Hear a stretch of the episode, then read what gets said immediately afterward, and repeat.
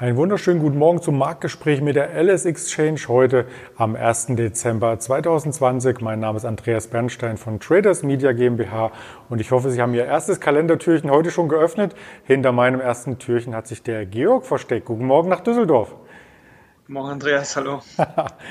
ja, der DAX hatte ja den Ende, das Ende des Novembers sehr, sehr euphorisch eingeleitet und auch abschließen können, so ein Stück weit. Also es war zumindest der beste November seit 30 Jahren Aufzeichnung in der DAX-Geschichte. Wenn man sich hier die Statistik anschaut, so sticht der Monat hervor. Es ist auch der beste Monat dieses Handelsjahres bisher gewesen. Nun kommt natürlich noch der Dezember, der kann das Ganze vielleicht ein Stück weit toppen. Aber gestern nach den neuen Verlaufshochs ging es dann doch wieder ein Stück weit zurück. Und letzten Endes hat der Markt dann auf dem Freitags-Closing hier seinen Handel beendet. Also bei 13 13.300 Punkten, oder? Ja, du hast eigentlich alles schon vorweggenommen, ist sehr gut beschrieben. Ähm, heute Morgen steht der DAX bei 13.391 Punkten.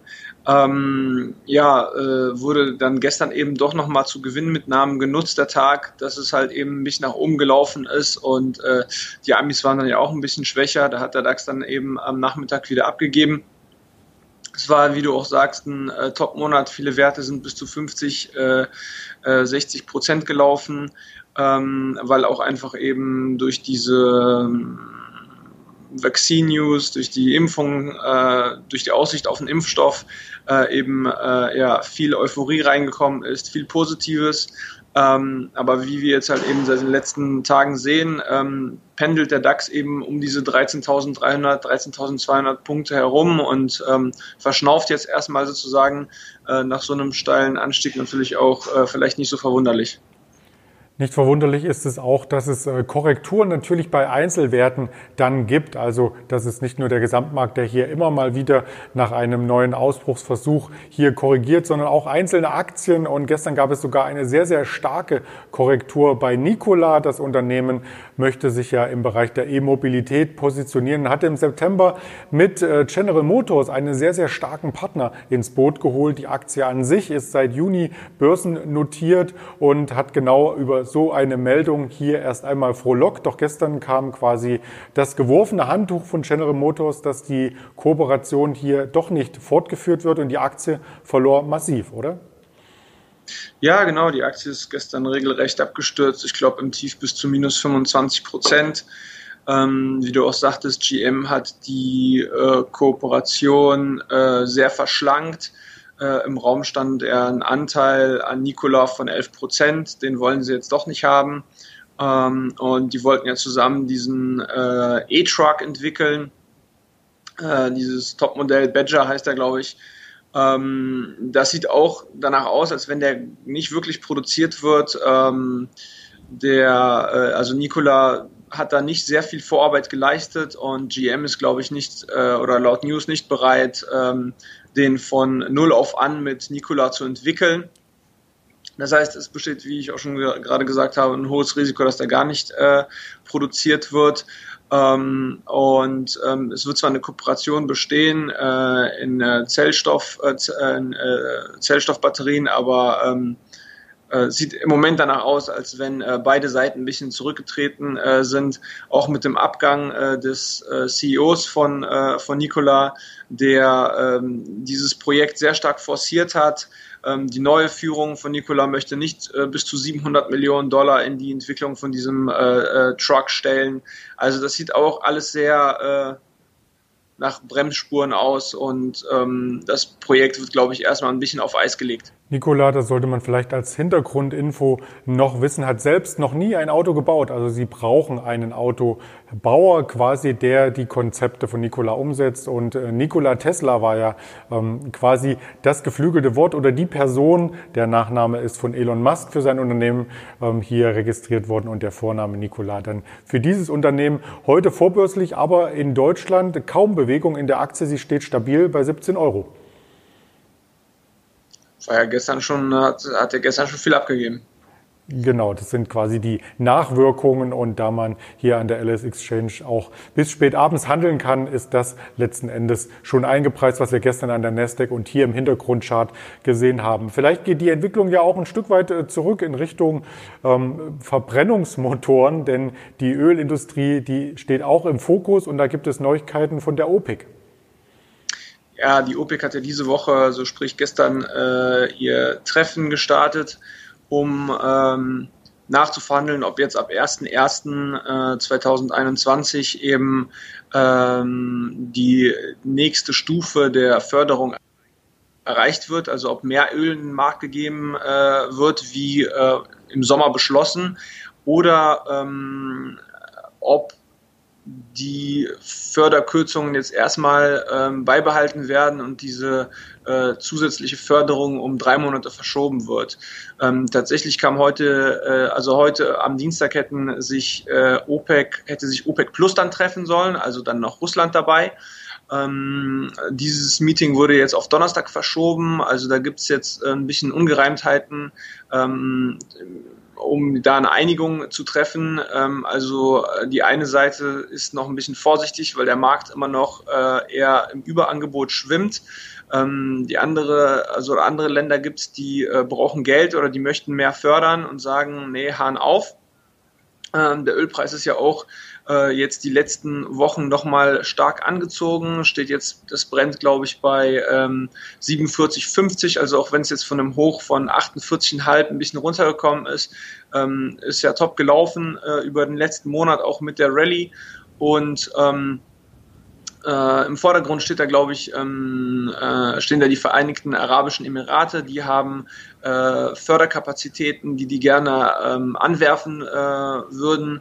Und ähm, die stellen Forderungen oder verknüpfen ähm, äh, ihre, ähm, also ver ver verknüpfen die, die, die Bedingungen, dass weniger gefördert werden soll oder dass diese Fördererhöhung verschoben werden soll, mit Bedingungen, die die anderen Länder nicht gerne einhalten möchten.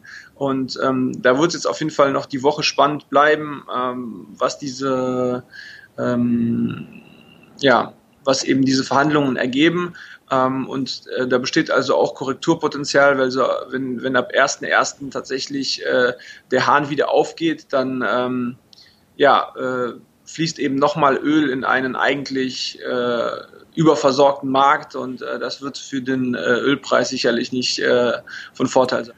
Vor allem könnte es auch einen Preiskrieg aus einer anderen Richtung hergeben, denn der Iran könnte jetzt hier wieder stärker in der OPEC zu Wort sich melden, denn Donald Trump ist ja nicht mehr der Präsident oder ist noch der Präsident, wird aber abgelöst in den USA und da gab es ja quasi Querelen mit dem Iran und hier droht letzten Endes auch ein Stück weit ein Preiskampf und das gerade am 60. Geburtstag der OPEC. Tja, da darf man auf alle Fälle gespannt sein, wie das weitergeht letzten Endes. Aber lass uns noch einmal zu den DAX-Unternehmen zu sprechen kommen. Und da gibt es nämlich von Bayer direkt eine Meldung. Sie hatten nämlich gestern ein sehr, sehr großes Aktienpaket platziert und zwar erfolgreich. Damit stehen wieder Erlöse im Bayer-Konzern an, oder? Ja, genau. Bayer hat gemeldet, dass sie sich jetzt nun von ihrem äh, restlichen Aktienpaket äh, in der Elanco ähm, trennen, was die eben äh, erhalten haben beim Verkauf äh, ihrer äh, Tiermedizinsparte ähm, an Elanco. Die wurden äh, zum Teil mit in Cash und zum Teil in Aktien bezahlt. Ähm, die haben wohl jetzt im Prinzip das meiste für äh, ungefähr 1,6 Milliarden Dollar verkauft. Ähm, ich glaube, ungefähr 8 Millionen Aktien haben sie noch und äh, der, die, die haben angekündigt, dass sie sich von diesem äh, Teil äh, auch noch trennen. Hm, heute Nacht kam allerdings noch eine andere Nachricht zu Bayer. Und zwar hat äh, ein Gericht in den USA ähm, auch in einem Prozess gegen sie entschieden. Und zwar geht es da um ähm, Chemieverschmutzungen, äh, die auch mit Monsanto zu tun haben.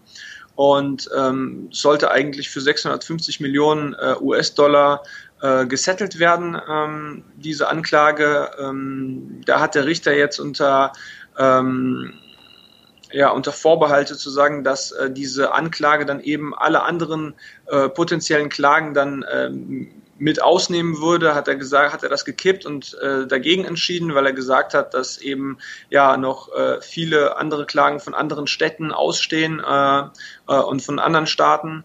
Und ähm, ja, das ist ein bisschen so eine ähm, ja, Überraschung für Bayer. Ähm, und die, äh, das Verfahren, worum es jetzt halt gerade geht, da geht es halt um eine spezifische Stadt.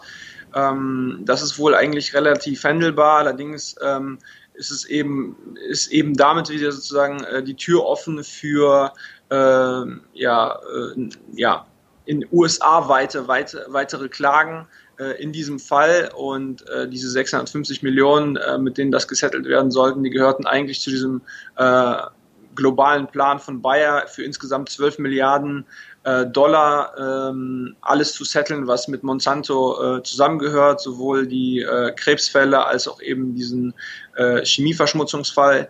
Und ähm, ja, die Aktie hat heute äh, leicht nachgegeben, ein halbes Prozent, glaube ich. Ähm, wir werden sehen, wie sich das heute über den Tagesverlauf noch auswirkt ähm, und äh, ja, was die Aktie zum Handelsbeginn macht. Ja, letzten Endes sind das ja auch Altlasten, die hier übernommen wurden von Monsanto. Also wenn man da ein bisschen tiefer in die Gerichtsakten bohrt, äh, so geht es letzten Endes auf ein Polychlorid, Biphenylen zurück, also PCB ist die Abkürzung. Ich bin auch kein Chemiker und äh, da war Monsanto damals der einzigste Hersteller für diesen Stoff. Die Chemikalie ist 1979 verboten worden und es geht quasi um Umweltschäden aus dem Jahr 1935 bis 1977. Also alles schon sehr, sehr lang zurück, aber dennoch eine hohe Schadenssumme und nun muss Bayer quasi nachbessern und das Gericht hat dafür eine Frist bis zum Ende des Jahres einberaumt. Also vielleicht kann man sich hier zum Jahres Jahreswechsel auch noch entsprechend einigen. Das waren erstmal die Insights für diesen Handelstag heute. Damit wünsche ich dir im Handel natürlich ähm, viel Erfolg, Georg, und allen Zuschauern ebenso. Vielen Dank, Andreas. Und wir hören uns gerne morgen früh wieder. Bis dahin gibt es natürlich auch die Hörvariante hier auf Spotify, Deezer und Apple Podcast. Also kommen Sie gut durch den Handelstag und bleiben Sie vor allem gesund. Ihr Andreas Bernstein von Traders Media GmbH zusammen mit der LS Exchange.